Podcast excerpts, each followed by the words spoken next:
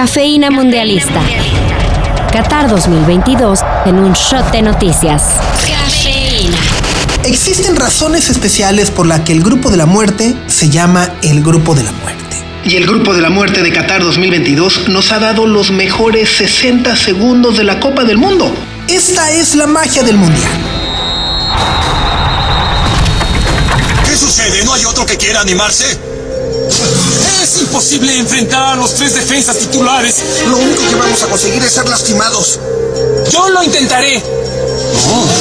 Pero Oliver. Déjenme intentarlo, por favor. En un encuentro cardíaco, Japón volvió a dar la campanada al derrotar dos goles a uno a España para asegurar su boleto a octavos de final. Aún no ha terminado la jugada. Hay que atacar. ¿Cómo lo hizo? ¡No puede ser! ¡Ah! Pero, ¿por qué decimos que estuvo cardíaco? Hubo un momento en el que el cruce de marcadores había clasificado a Japón y Costa Rica, dejando afuera tentativamente a España y Alemania. Sin embargo, los teutones lograron reponerse a una desventaja para imponerse cuatro goles a dos a Costa Rica. Un marcador que no le impidió quedar eliminados y volver a su casa tras la fase de grupos por segundo mundial consecutivo.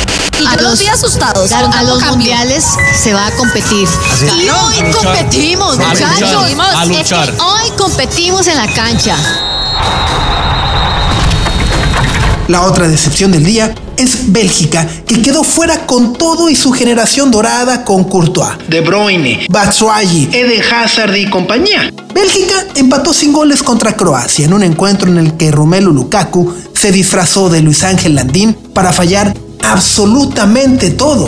La más clara de todas, quiso definir con el abdomen, pero no tuvo la suficiente fuerza. Valiendo pa' pura falla belga. En tanto, Marruecos ganó 2-1 a Canadá para quedarse con el primer lugar de grupo y clasificarse a segunda ronda de un mundial por primera vez desde 1986. Así pues, con la eliminación de México, Canadá y Costa Rica, Estados Unidos se consolida como el rey de la CONCACAF y es el único equipo del área que logró clasificarse a la siguiente fase de Qatar 2022. Oi! Get bloody out of you. Uh, this is a private members bar. Now, please, enlighten me. Who the fuck are you? That is a good question. Los cruces de octavos de final que nos dejan los partidos de hoy son Japón contra Croacia, que se jugará el lunes 5 de diciembre a las 9 de la mañana, y Marruecos contra España, que se jugará el martes 6 de diciembre a la 1 de la tarde. Pero para mañana, agárrense porque nos esperan los últimos partidos de la fase de grupos. A las 9 a.m., Cristiano Ronaldo y Portugal tratarán de firmar el trámite que les dará el primer lugar del grupo H frente a Corea del Sur. Mientras que en el otro cruce, Ghana y Uruguay protagonizarán un partido con mucha historia y que ha sido la pesadilla de los africanos desde aquella mano salvadora de Luis Suárez en los cuartos de final de Sudáfrica 2010. Este es el momento en el que les recomiendo busquen nuestro podcast Las cosas que da el fútbol porque tenemos un episodio dedicado a toda esa historia. Es un delantero pura sangre, pero élo ahí, defendiendo.